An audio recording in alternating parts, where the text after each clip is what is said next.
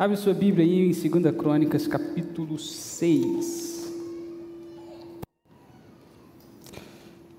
Hoje eu quero falar um pouquinho sobre graça, sobre amor, sobre o favor de Deus. Mas eu quero falar sobre graça, sobre amor, sobre favor de Deus, a partir de uma perspectiva que Bonhoeffer ele vai falar. Ele diz que a graça de Deus é de graça, mas a graça de Deus não é barata. Dietrich Bonhoeffer, ele é um teólogo ah, alemão da época nazista, ele era contra o nazismo e vale muito a pena ler as suas biografias, os seus livros. E eu quero falar hoje sobre graça a partir dessa perspectiva. Uma graça que é de graça, mas não é uma graça barata. Amém?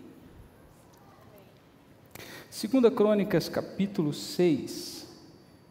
Eu quero ler a partir da versão NVI, porque eu achei algumas palavrinhas bem interessantes aqui.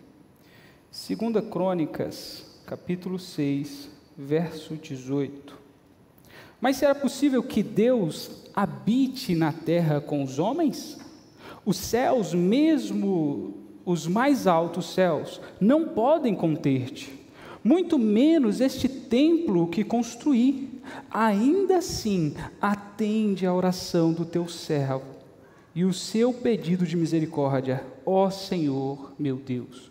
Ouve o clamor e a oração que teu servo faz hoje na tua presença. Estende os teus olhos voltados dia e noite para este templo, lugar do qual disseste que nele porias o teu nome, para que ouças a oração que o teu servo fizer voltado para este lugar. Ouve as súplicas do teu servo de Israel, o teu povo, quando orarem voltados para este lugar. Ouve desde os céus o lugar da tua habitação, e quando ouvires, dar-lhes o teu perdão. Quando um homem pecar contra o seu próximo e tiver que fazer juramento e vier jurar diante do teu altar, no teu templo, ouve dos céus e age, julga os teus servos, retribui ao culpado, faze recair sobre a sua própria cabeça o resultado da sua conduta e declara sem culpa o inocente, dando-lhe o que lhe é a sua inocência, dando-lhe ao inocente o que merece. Quando Israel, o seu povo, for derrotado por um inimigo, por ter pecado contra ti, voltar-se para ti e invocar o teu nome, orando e suplicando a ti neste templo, ouve dos céus e perdoa o pecado de Israel, o teu povo, e traze-o de volta à terra que deste a ele e aos seus antepassados. Quando se fecharem os céus e não houver chuva por haver o teu povo pecado contra ti, e o teu povo, voltando a este lugar, invocar o teu nome e afastar-se do pecado por haver castigo, ouve dos céus e perdoa os seus pecados, os teus servos de Israel, o teu povo. Ensina-lhes o caminho certo e envia chuva sobre a terra que deste por herança ao teu povo.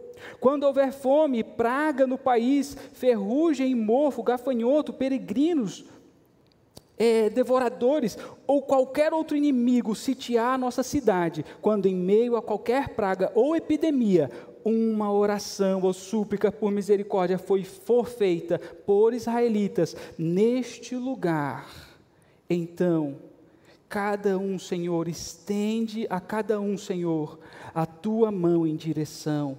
Ouve dos céus da tua habitação, perdoa e trata cada um de acordo como merece, visto que conheces o seu coração. Sim, só tu, Senhor, conhece o coração do homem. Agora vai para o verso capítulo, vai para o capítulo 7. Capítulo 7, versos 1 a 6, depois a gente vai para o 11 e 16. Assim que Salomão acabou de orar, desceu o fogo do céu e consumiu o holocausto e o sacrifício, e a glória do Senhor encheu o templo. Os sacerdotes não conseguiam entrar no templo do Senhor, porque a glória do Senhor o enchia. Quando todos os israelitas viram o fogo descer e a glória do Senhor sobre o templo, ajoelharam-se no pavimento com o rosto em terra, adoraram e deram graças ao Senhor, dizendo: Ele é bom, o seu amor dura para sempre. Então o rei e todo Israel ofertaram sacrifícios ao Senhor. O rei Salomão ofereceu um sacrifício de 22 mil bois e cento e 120 mil ovelhas. Assim o rei e todo o povo fizeram e dedicaram no templo do Senhor Deus. Os, os, sacerdotes tomaram seus lugares, bem como os levitas, com os instrumentos musicais do Senhor, feito pelo pai, o rei Davi, para louvar o Senhor, cantando: O seu amor dura para sempre. No outro lado, de frente para os levitas, os sacerdotes tocavam cornetas, e todo o povo estava de pé. Vai para o verso 11. Quando Salomão acabou de construir o templo do Senhor, o palácio real, executando bem tudo o que prendia, pretendia realizar no templo do Senhor e em seu próprio palácio, o Senhor lhe apareceu de noite e disse: Ouvi sua oração e escolhi este lugar para mim como um templo para sacrifícios. Se eu fechar o céu para não chover ou mandar os gafanhotos devoradores ao país sobre o meu povo, enviar qualquer outra praga, se o meu povo, que se chama pelo meu nome, se humilhar e orar, buscar a minha face e se afastar dos seus maus caminhos, dos céus eu ouvirei, perdoarei o seu pecado e curarei a sua terra. De hoje em diante, os meus olhos estarão abertos aos, e os meus ouvidos atentos às orações que serão feitas neste lugar. Escolhi e consagrei este templo para que o meu nome esteja nele para sempre. Meus olhos e o meu coração nele sempre estarão. Uau! Eu não sei se você entende o contexto histórico Primeira Crônicas ou de Crônicas, Segunda Crônicas, Primeira Crônica, Segunda Crônicas e Esdras. Ah, dizem provavelmente que o livro de Crônicas ele é apenas um. Né? Nos concílios ele foi dividido, assim como o livro de Esdras. E olha que interessante, Segunda Crônica 7,14, que todo mundo, todas as igrejas costumam falar, né? Se meu povo, que se chama pelo meu nome, se humilhar e orar, e se converter dos seus maus caminhos, então eu virei dos céus. Todo cristão tem o hábito de falar esse versículo. Mas o engraçado disso tudo é que todo cristão não entende o contexto desse versículo. Fala sobre, uau, então é só a gente orar, a gente buscar, a gente se converter. Mas, segunda Crônica 7,14, só existe por causa de Crônica 6. Crônica 6 é Salomão, ao terminar o templo, ele constrói o templo que o pai dele, Davi, prometeu ao Senhor. Então, quando ele, ele, ele termina de construir o templo, ele ora a Deus, consagrando o templo para Deus. E quando ele consagra o templo para Deus, ele começa a falar algo muito interessante: Deus, o povo vai pecar. O cara está consagrando o templo, o cara está falando: Deus, esse templo é seu, a glória é sua, o, tudo aqui é seu, mas lembre-se de algo, Senhor: nós somos frágeis, nós somos pequenos, nós iremos pecar. Então ele começa a listar alguns pecados que o povo pode cometer.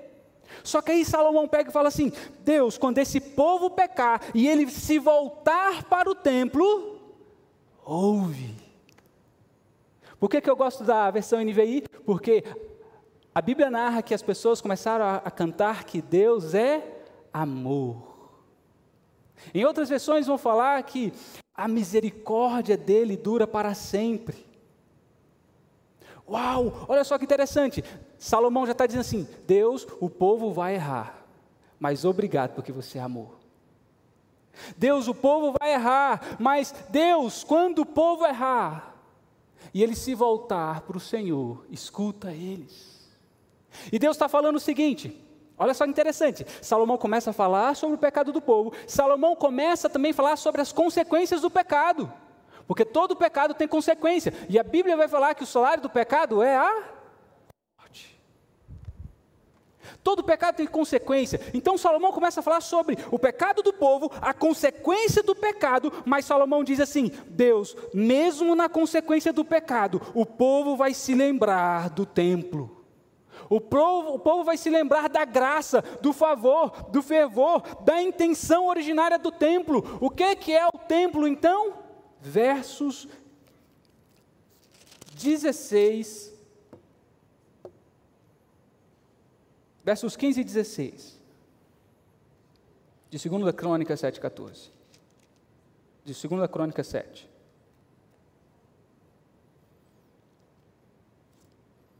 O Deus sempre irá lembrar a realidade do templo. 2 Crônica 7, de hoje em diante, os meus olhos estarão abertos e os meus ouvidos atentos às orações feitas nesse lugar. Escolhi e consagrei este templo para que o nome, o meu nome, esteja nele para sempre. Os meus olhos e o meu coração nele sempre estarão. No verso 12, eu acho muito interessante que ele fala assim: ó, ouvi sua oração e escolhi este lugar para mim, como um templo para sacrifício. Uau! Lembra de Paulo falando: apresentei os vossos corpos como? Sacrifício santo, vivo, perfeito e agradável. A Bíblia vai falar no Novo Testamento que quem é o templo? Pode responder. Quem é o templo? Você. Salomão fala Deus, uau, como um Deus tão grande, tão poderoso, tão majestoso, que habita nos altos céus, pode vir à terra e habitar num templo feito por mãos humanas? Aí agora a gente piora as coisas. Como é que Deus, um Deus tão grande, tão poderoso, tão majestoso, pode vir e habitar dentro de mim? Dentro de você? Que Salomão faz e tem a capacidade de pensar: Deus, nós somos um povo pecador e vamos errar. Como Deus, um Deus tão supremo, tão majestoso, tão grandioso, tão glorioso, tem a possibilidade de habitar em corpos, em templos pecaminosos. Por isso que o povo a todo momento diz: Uau, Deus é amor, é a sua graça, o seu favor, a sua misericórdia dura para sempre. O verso 12, o verso 13, o verso 14, o verso 15 e 16 é Deus lembrando ao povo sobre a finalidade do templo. O templo pode errar, pode pecar, mas o templo tem finalidade. O templo vai errar, não vai? Salomão até vai falar no, lá nos, nos últimos versos: Deus, nós somos um povo pecador. Mas sabe qual é a verdade eterna? Deus escolheu eu e você para morar. Sabe qual é outra verdade eterna? Deus permanece fiel a si mesmo, porque Deus é amor. Deus não te ama porque você é alguém, não, Deus, Ele te ama porque Ele é amor, é a consequência do ser, da divindade dele, amar. Não tem, não tem possibilidade de Deus se negar ou negar a si mesmo. Por isso que Deus te ama porque Ele é amor. João já falava isso. Deus é amor. Logo, toda atitude de Deus em relação ao homem é em amor. Toda atitude de Deus em relação ao homem é em amor. A Bíblia diz que Deus ele corrige até o filho que ama.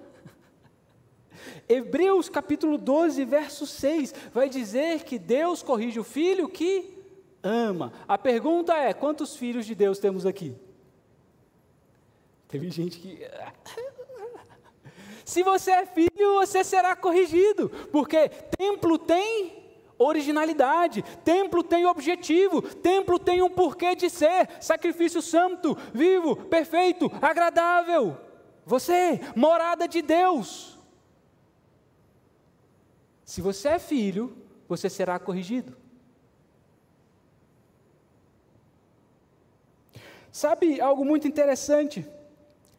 Lá no, em 2 Coríntios, capítulo 12, Paulo, ele vai falar que ele foi ao terceiro céu. Você já leu, você já leu isso? Alguém, alguém sabe dessa história? Abre aí, 2 Coríntios, capítulo 12.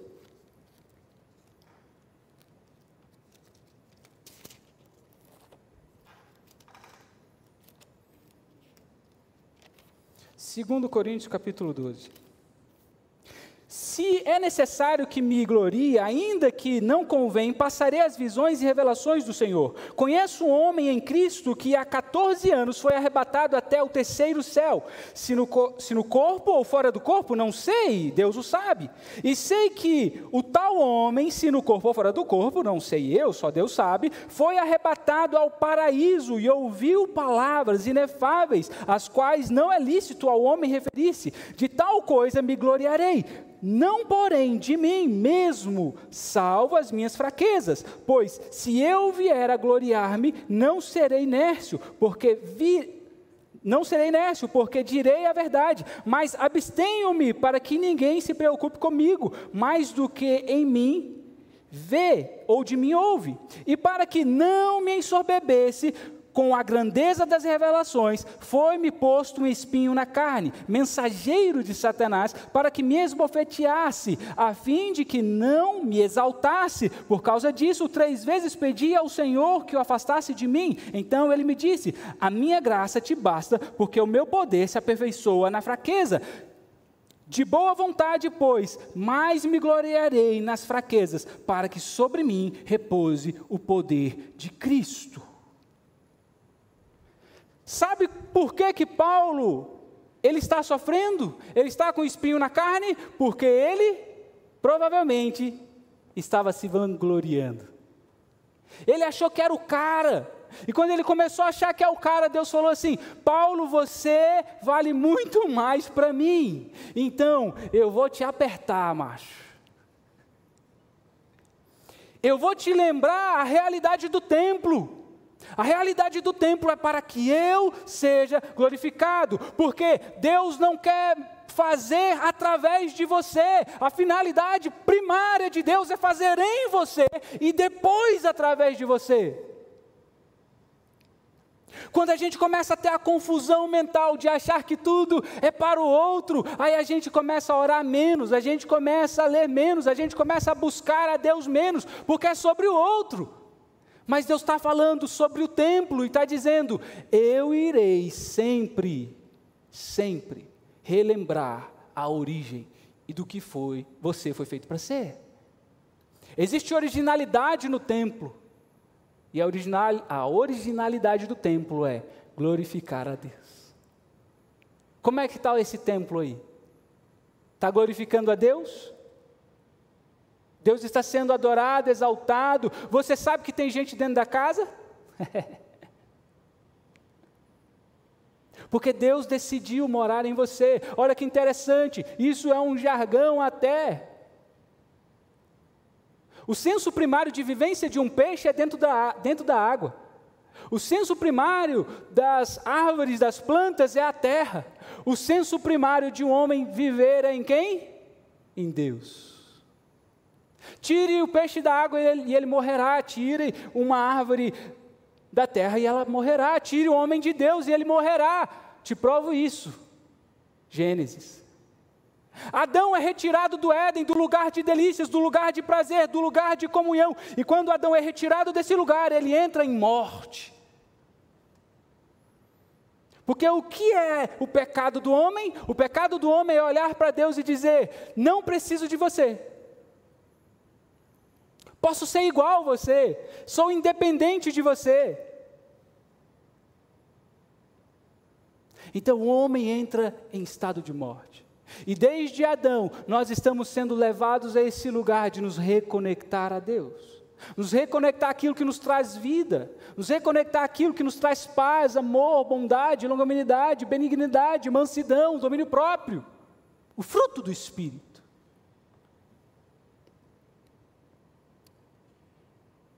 Então, quando Paulo ele fala assim, cara, você está entendendo que, ei, se você é morada de Deus, se você é filho de Deus, Deus ele vai te apertar, porque ele não quer te perder. Porque o senso primário de Deus sempre é fazer em você e depois através de você. Sabe, eu tenho pensado muito sobre aquela passagem que diz assim: o que adianta o homem ganhar o mundo inteiro e perder a sua alma? Eu estou pensando muito nisso, cara. Eu falei, meu Deus do céu, cara. O que, que adianta eu pregar para 10 mil pessoas, 50 mil pessoas, duas pessoas, uma pessoa, todo mundo se converter, todo mundo achar Jesus maravilhoso, todo mundo vir a Deus, uau, e eu me perder. Tem como, Lucas? Ixi, cara, tem demais. O que, que adianta eu atender 10 mil pessoas, atender uma, duas, três, ser resposta de Deus para alguém e eu me perder? Eu tenho pensado demais nisso, cara. Deus me pegou ultimamente, eu até conversei e, e era o título da minha mensagem, mas eu falei, não, Bárbara, deixa eu maturar essa minha mensagem. Deixa eu maturar, porque Deus está escrevendo algo em mim. Prazer versus responsabilidade. Eu, de vez em quando, eu me pego, caramba, mano, é muita responsabilidade ser um líder, é muita responsabilidade estar onde a gente está, fazer o que a gente faz, é muita responsabilidade. Aí Deus virou para mim, e aí, Lucas? Só quer ter prazer, né? Aí eu, ai, como assim? Lucas, pensa que Adão foi colocado no lugar de prazer, porque Éden significa lugar de delícias, lugar de prazer. O homem acorda e a primeira coisa que ele vê é: Uau, que coisa linda! O homem então se sente Uau, vivo! O homem sente prazer na hora que vê, que contempla a beleza que é o Éden. Deus então coloca o homem no lugar de prazer. Sim, Deus quer te dar prazer. Sim, Deus quer te dar alegria. Sim, Deus quer fazer você. Uau! Só que Deus também traz o senso de responsabilidade para Adão. Deus coloca Adão no lugar de prazer, mas Deus dá a Adão um senso de responsabilidade.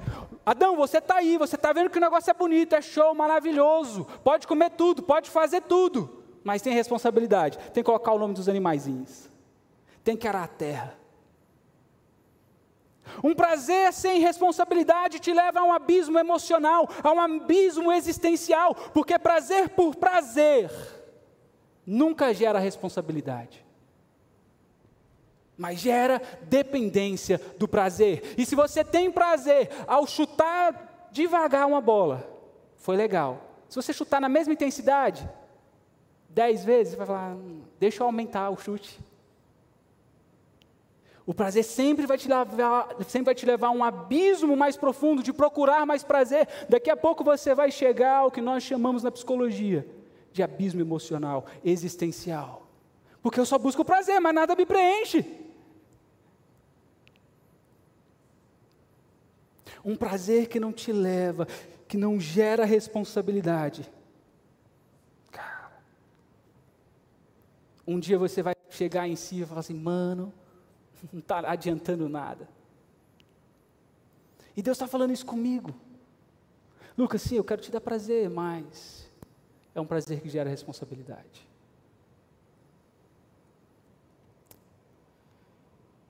Logo, é interessante entender que, cara, a todo momento Deus está te amando. Se Deus cerrar os céus, Deus está te amando. Se Deus trouxer os gafanhotos, Deus está te amando. Porque o senso originário de Deus é fazer voltar, fazer você voltar a tudo aquilo que você nunca deveria ter saído. O senso originário de Deus é sempre fazer você ser o templo, a morada do Espírito.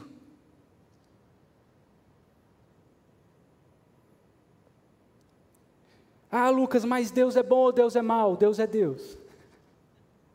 Deus faz o que quer, como quer, e o senso originário de Deus sempre vai ser em amor, porque Ele é amor. Deus sempre, se você é filho, se você é casa, se você é morada de Deus, Deus sempre vai te chamar para perto. Como? É com Ele. E você sabe, olha só, vou usar dois termos aqui: livre agência e livre livre arbítrio. Dois termos: livre agência, livre arbítrio. E vou colocar um senso neles dois. Todos eles estão dizendo sobre aquilo que o homem plantar, colherá. Ponto. Vou parar aqui. Ou seja, se você plantou, irmão, você vai colher. Mas quando você colher, não jogue na conta de Deus. Mas entenda que a todo momento Deus está dizendo: Ei, você pode vir a mim e lançar sobre mim o seu jugo, lançar sobre mim o seu fardo, porque o meu fardo é leve, o meu fardo é suave, o meu fardo, ei, eu estou aqui, independentemente do que você fez. Ah, Deus, mas eu estou colhendo. Está colhendo aquilo que você plantou, mas o meu amor não muda, porque não te enxergo a partir do teu pecado, te enxergo a partir de Cristo. Deus não te enxerga a partir de você mesmo. Estamos certos disso? Porque se for a partir do seu pecado, você está lascado, hein, brother? E eu também. Mas Deus me enxerga a partir de Cristo. Olha só o que a Bíblia diz: que o amor cobre multidões de pecados. Eu acho sensacional quando Pedro traz essa ideia. O amor cobre multidões de pecados. E quem é amor? Deus é amor. O amor cobriu multidões de pecados. O amor cobre multidões de pecados.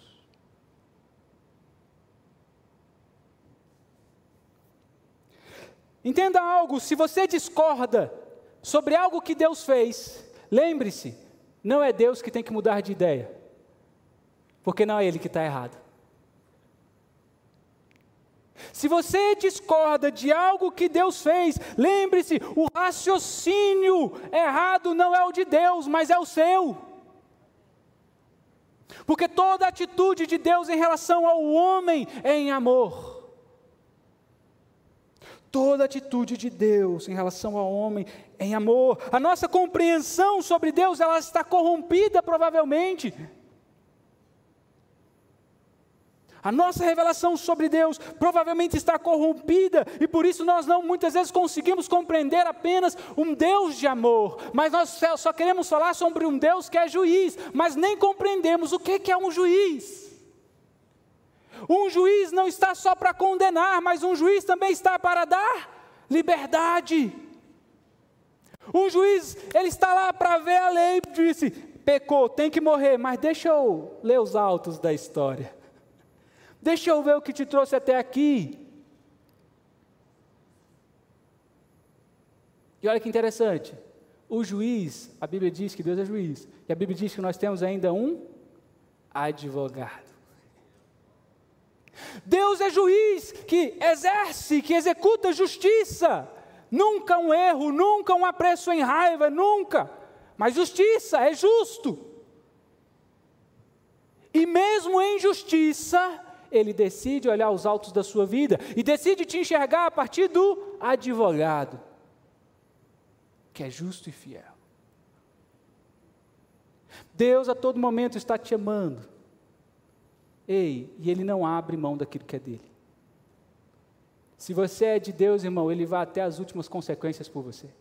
Pode ter certeza disso. Se ele te comprou, não tem ninguém que roube dele, não.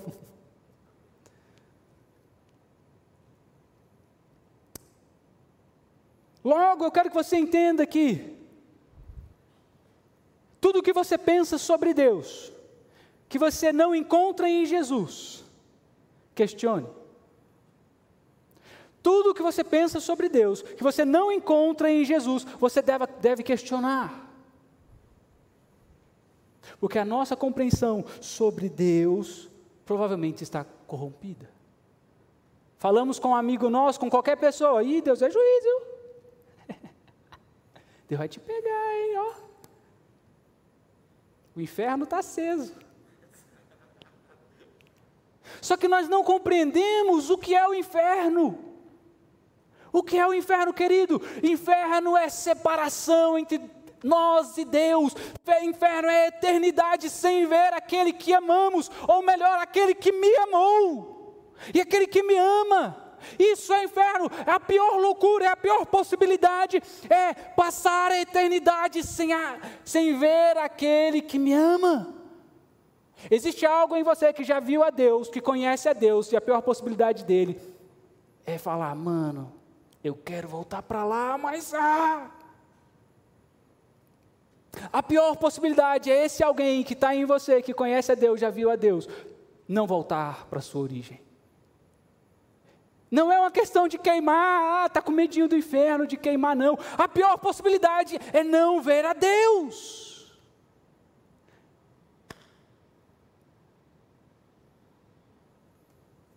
Aquele que te ama, cara. João 14 diz que quem vê a mim vê o Pai.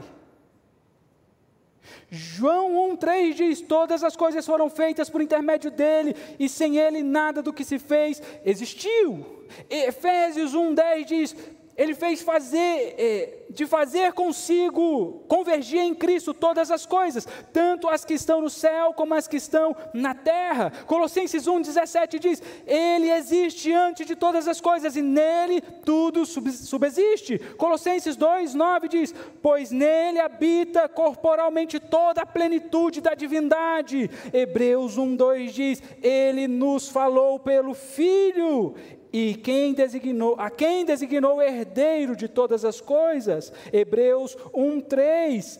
Ele é o resplendor da sua glória e a representação exata do meu ser, sustentando todas as coisas pela palavra do meu poder. Eu, Apocalipse 22, 13, eu sou o Alfa e o Ômega, o primeiro e o último, o princípio e o fim.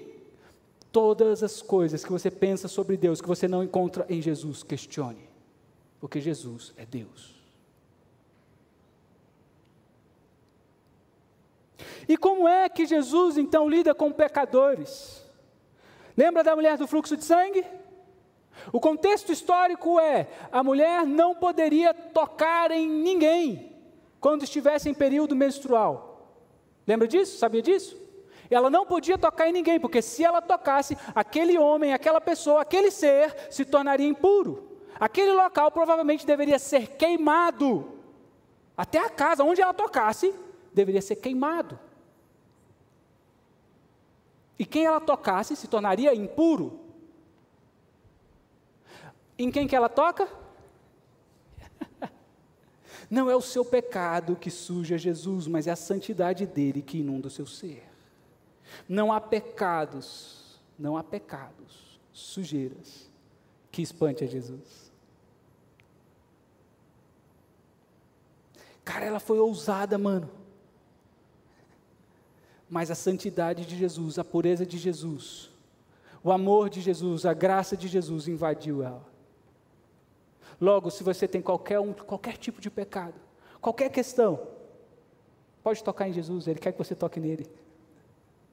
Quando a gente peca, a gente tem um senso de não vou para a igreja, não vou orar, não vou isso. A gente entra em uma crise, meu Deus, vou para o inferno. Deus não me ouve mais. E Jesus está dizendo: é só me tocar. Me toca com graça, com fervor, me toca com vontade. Vem com tudo.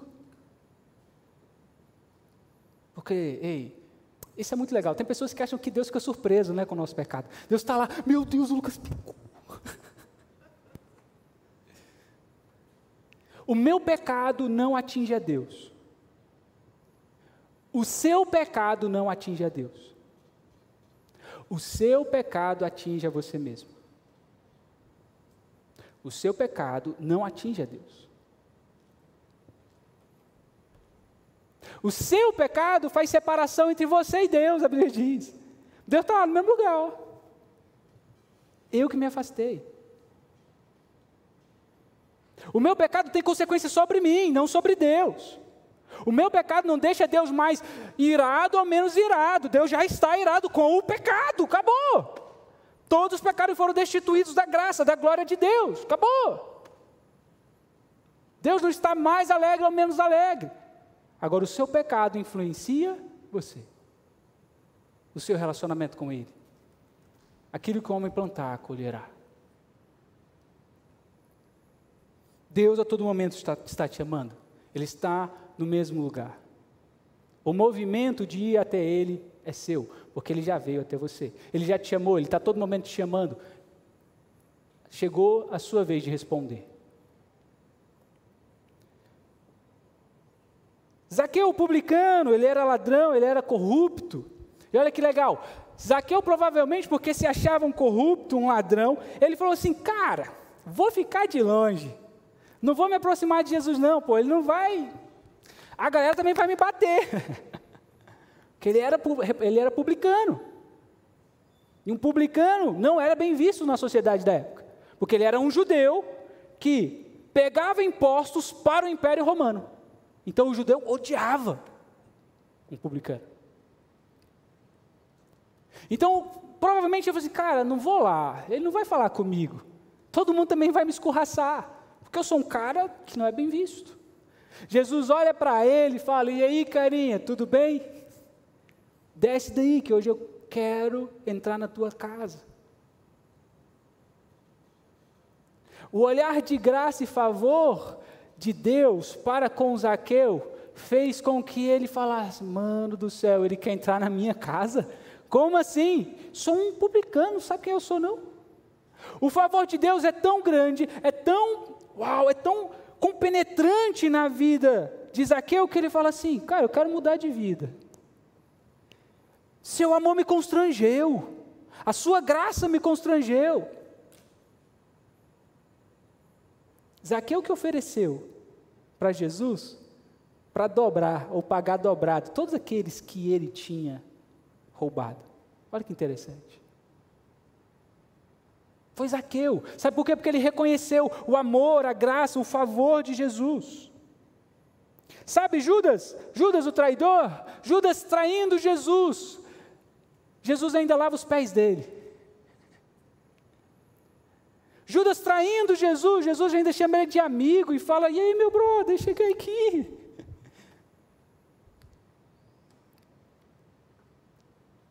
Sabe, certa vez Jesus falou algo muito, muito interessante comigo. Jesus falou assim: Cara, Lucas, você prefere ser Judas ou Pedro? Eu, como assim? Judas ou Pedro? Judas trai, Pedro nega. Judas trai Jesus por aquilo que ele queria ganhar através de Jesus. Pedro nega a Jesus para proteger a imagem dele, para não ser conciliado a ele. Aí eu, caramba, poxa, hoje eu tenho Instagram, meu Instagram é todo cheio de Jesus. A nossa dificuldade hoje de, de dizermos que somos discípulos não existe mais não. A gente até gosta no Brasil, vixe, de falar que somos de Jesus. Uh! E aí? Somos mais Judas ou somos Pedro? Traímos Jesus para proteger a nossa imagem ou traímos Jesus pelo que almejamos dele, pelo que ele pode nos dar? Somos mais Judas ou Pedro? Mas olha que interessante que Jesus falou comigo. Sabe, Lucas, sendo Judas ou Pedro, esse lugar vai te levar esses, esses dois lugares, ou a negação ou a traição, vai te levar a um lugar, que é um lugar de acusação. Qualquer pecado te levará a um lugar de acusação. E olha só que interessante: o lugar de acusação te levará a dois lugares. Quais são esses lugares? Ou a morte, ou a Jesus. A acusação te levará a dois lugares. Pedro se sentiu acusado? Sentiu. Entanto, ele correu, ele até falou: Cara, não quero ser mais discípulo, não. Judas se sentiu acusado? Sentiu. No entanto, ele se enforcou, você sabia disso? O pecado vai te levar a dois lugares. Princípio, a um lugar, a acusação. A acusação vai te levar a dois lugares: ou a morte ou a Cristo. Lembra da mulher pega em adultério? A acusação dela levou ela para onde? Aos pés de Jesus. Toda acusação que chega aos pés de Jesus, ela é lavada pelo sangue dele. Jesus fala assim: e aí, ninguém pecou não? Olha que interessante. Se era sábado, se era sábado, todo mundo estava ali santificado. Porque sábado era o sábado sabático. Era o dia que os caras se purificavam. Eles não podiam fazer nada, porque eles eram santos, eles eram muito puros. Mas só que Jesus, a fala de Jesus é: quem nunca pecou, não é quem está em pecado. Porque senão a pedrada ia rolar. Só que Jesus fala assim: ó, quem nunca pecou, atire a primeira pedra. Toda acusação te levará a dois lugares, ou à morte ou a Jesus. Eu espero que as, acusações que tem sobre você te levem a Jesus. E leve para Ele também. Você pode, a Bíblia diz que você pode levar para Ele as suas acusações. Leve para Ele.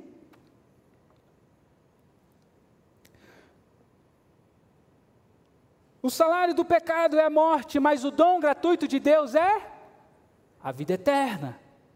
Logo, o juízo de Deus sobre o seu pecado hoje é Jesus. O juízo de Deus sobre o seu pecado hoje se chama amor, se chama graça, se chama favor imerecido. O juízo de Deus sobre o seu pecado hoje se chama Jesus.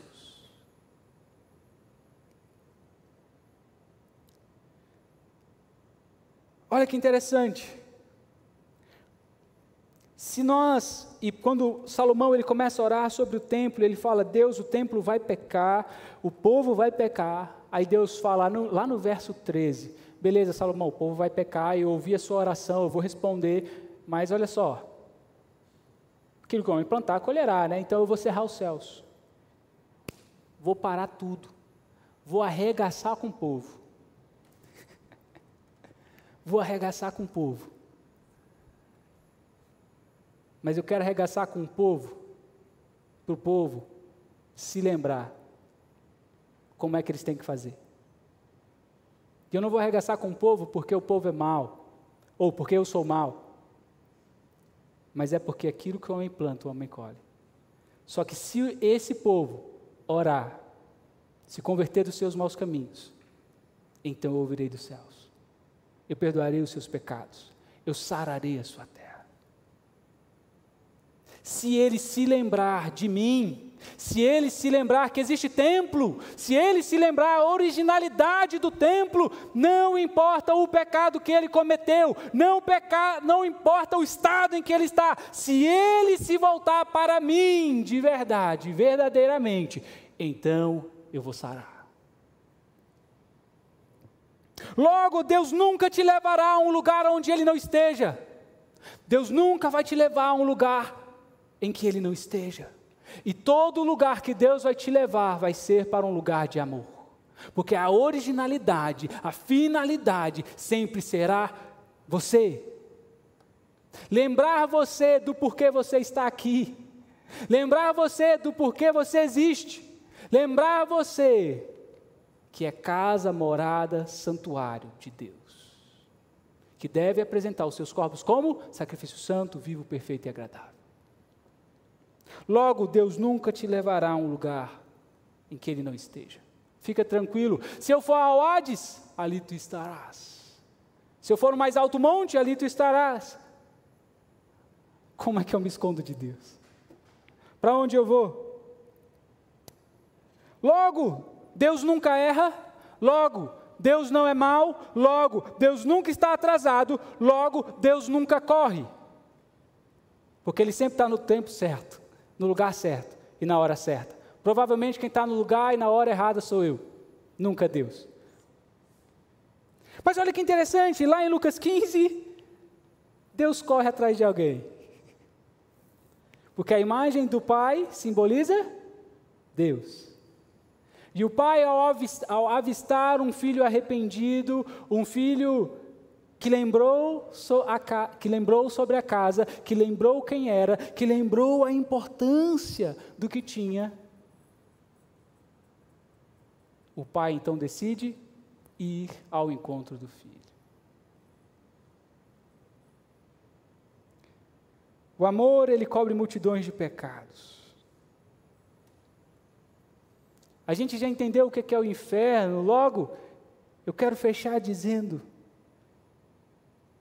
Deus ele está sempre de braços abertos para você.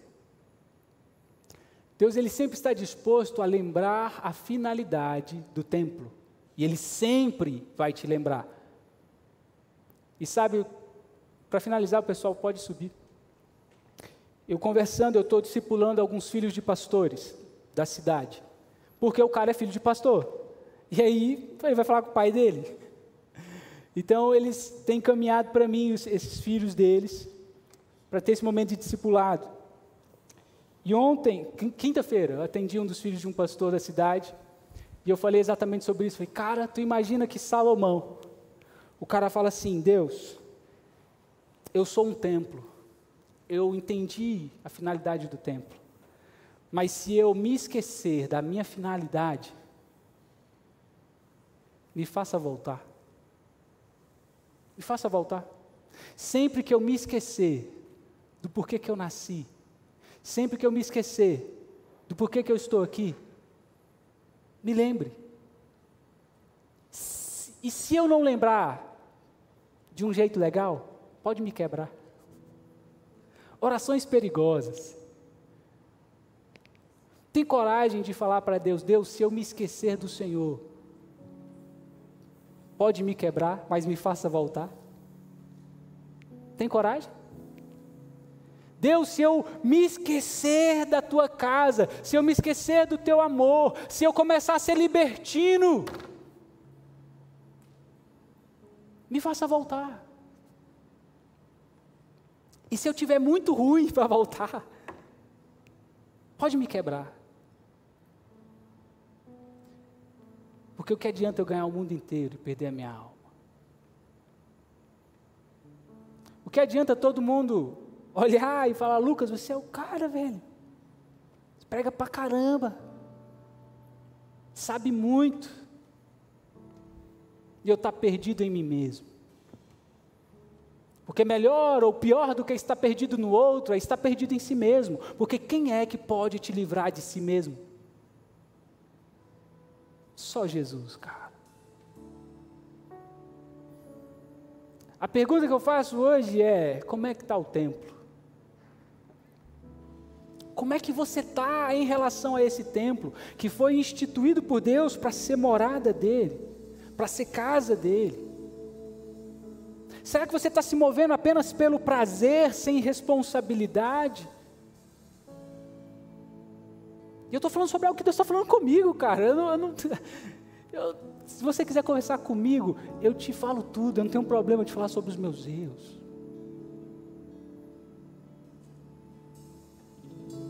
Jesus, eu preciso assumir a responsabilidade do templo.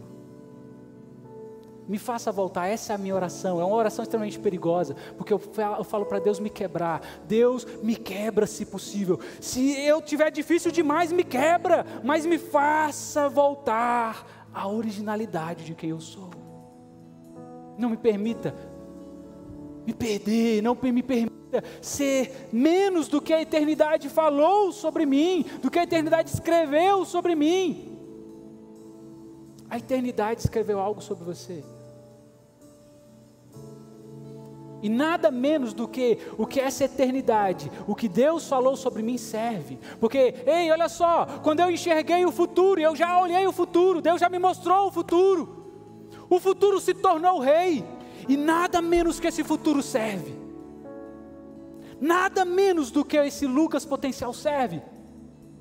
Nada menos, mas todos os dias eu sou tentado a sair da originalidade de quem eu sou. Todo dia eu venho para o meu trabalho e eu venho de metrô e todo dia eu falo: Deus tem misericórdia de mim. Porque todo dia pensa no cara difícil. Pensa no cara que quer sair, que quer largar tudo e fala assim: Mano, eu quero ser só um cara do banco, velho. Que o pastor Barba nem liga para mim. Ah, deixa para lá que ninguém me vê, ninguém me olha, ninguém cobra nada. Você sabia que eu todo dia eu penso isso? Eu falo, meu Deus, tem misericórdia de mim, me faça voltar todos os dias à essência da casa, do templo. Eu não quero o cara me perder, mano. Eu lembro de Davi falando assim: Deus, torna a dar-me a alegria da salvação. O rei Davi perdeu a alegria da salvação, mano. Todo dia eu oro, Deus, me faça voltar, me faça ter, me faça lembrar a alegria da salvação. Será que você já perdeu a alegria da salvação?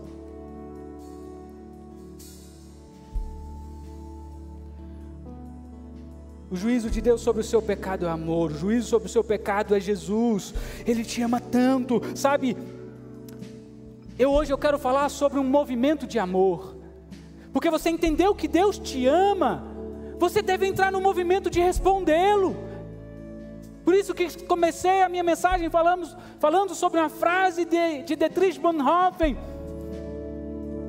A graça é de graça, mas a graça não é barata. Compreendeu o valor da graça, compreendeu o valor do amor, percebeu que é uma Ferrari, mano. Você ganhou de graça, beleza, mas é uma Ferrari. A graça é de graça, mas não é barata. E eu quero encerrar com uma história, uma parábola que aconteceu no faroeste americano. Aconteceu uma briga de bar e nessa briga de bar, um rapaz matou o cara que estava brigando com ele. Ele foi preso porque ele cometeu um delito, esse delito era de morte. Ele foi preso e encarcerado. Quando ele é preso e encarcerado, as pessoas, porque amavam a família do rapaz, começam a escrever cartas e cartas para o governador. O governador então lê as cartas e diz: Uau, poxa, vou dar o perdão, vou dar a carta de liberdade. Mas antes de dar a carta de liberdade, eu quero conhecer quem é esse cara. Por que, que as pessoas estão intercedendo por ele? Então pessoas, o governador fala: Mas eu não posso de governador. Então ele se veste de padre, de pastor. Ele pega a Bíblia, ele pega a carta de liberdade, de perdão, coloca dentro da Bíblia e vai como um pastor ao cárcere. Quando ele chega ao cárcere, o carinha que estava preso já começa a xingar: sai daqui! Por que, que você veio aqui? Eu não quero Jesus, eu não quero nada, eu já estou condenado. Ele então xinga o pastor ele cospe. E o pastor diz: Não, eu quero te mostrar algo que tem aqui. Você me permite falar só um pouquinho com você? Não, sai daqui. Não quero falar com ninguém. O pastor então pega e vai embora. O carcereiro chega nele e fala: Mano, você é louco, você é burro, cara. Você acabou de expulsar o governador e o governador veio para te trazer uma carta de liberdade. No dia da execução do cara, ele pede para falar e ele fala: Eu quero falar. Deu oportunidade para ele. Então ele diz: Ei, eu quero informar para todos vocês que hoje eu não serei morto pelos meus crimes, mas eu serei morto porque eu neguei uma carta de liberdade.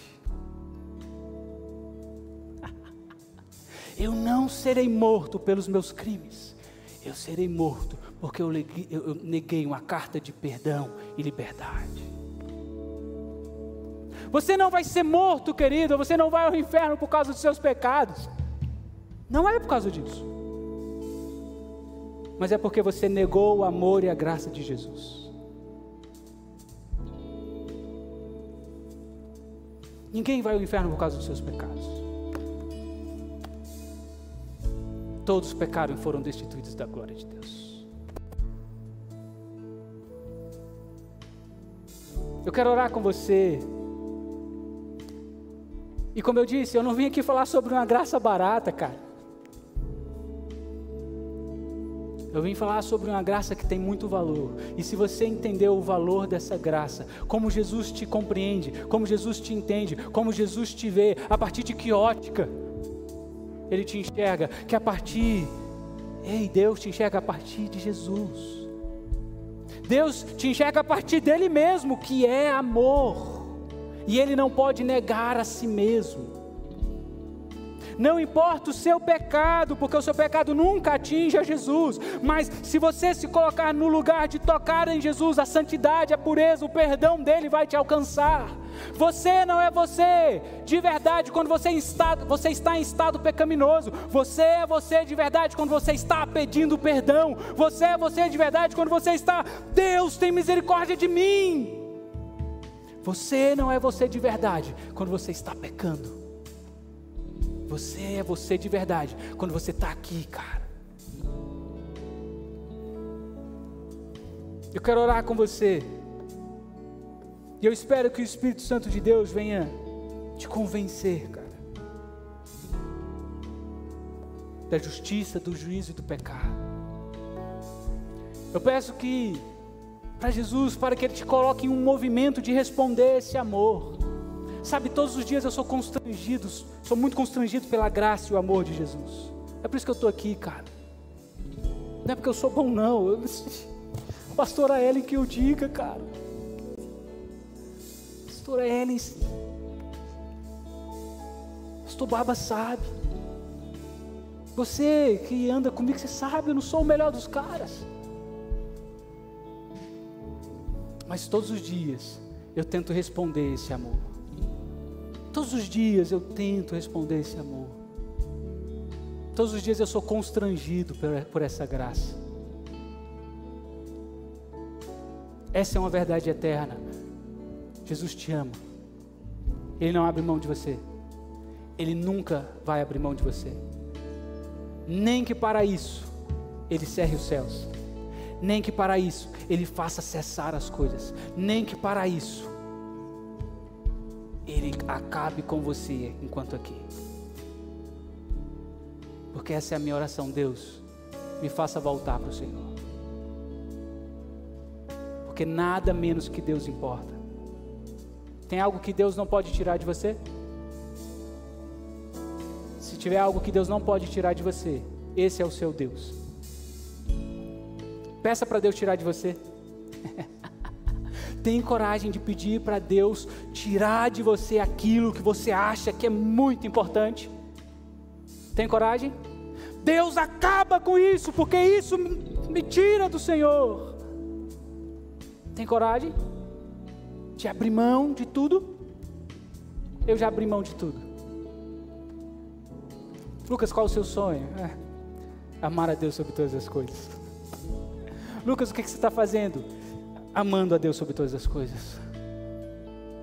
Lucas, o que, que você quer fazer amanhã? Amar a Deus sobre todas as coisas. Qual o seu maior sonho? Amar a Deus sobre todas as coisas. É só isso.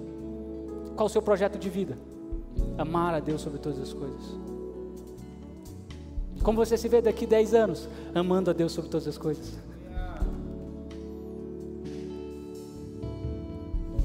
Tem coragem para Deus, falar para Deus, acabar com tudo aquilo que você acredita que te impede de reconhecer esse amor? Jesus, nós te amamos. Não há outro como tu, Jesus.